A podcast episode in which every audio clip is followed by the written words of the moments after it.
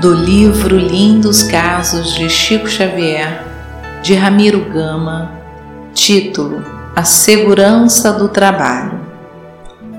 Atendendo às instruções de Emmanuel, Chico iniciava os trabalhos no Centro Espírita Luiz Gonzaga às oito da noite e os encerrava às dez horas, enquanto frequentou sozinho a instituição.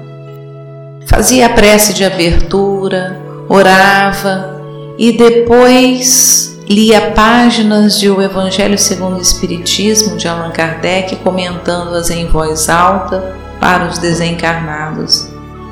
Pessoas da família indagavam sobre aquela resolução de falar sozinho. Entretanto, o médium explicava: Há muitos espíritos frequentando a casa Chegam desconsolados e tristes, e Emmanuel afirma que a obra de evangelização é necessária a todos nós. Não podemos parar. Certa noite, uma senhora desencarnada em Pedro Leopoldo conversava com o Chico no salão do centro, no qual ele se achava aparentemente sozinho e o diálogo seguia curioso. Tenhamos fé em Jesus, minha irmã. Não desespere, com a paciência alcançaremos a paz. Sem calar, tudo piora. Com o tempo, a senhora verá que tudo está certo como está.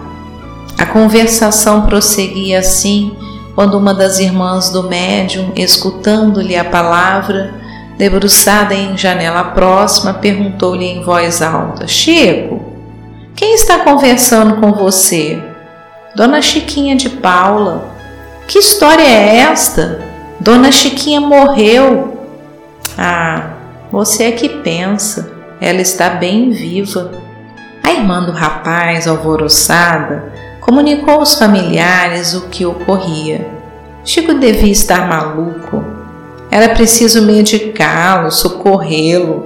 Outras irmãs do médium, porém, apressaram-se a observar que ele trabalhava corretamente todos os dias.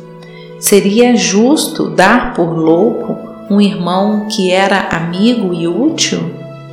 Ficou então estabelecido em família que enquanto Chico estivesse firme no serviço, ninguém cogitaria de considerá-lo um alienado mental.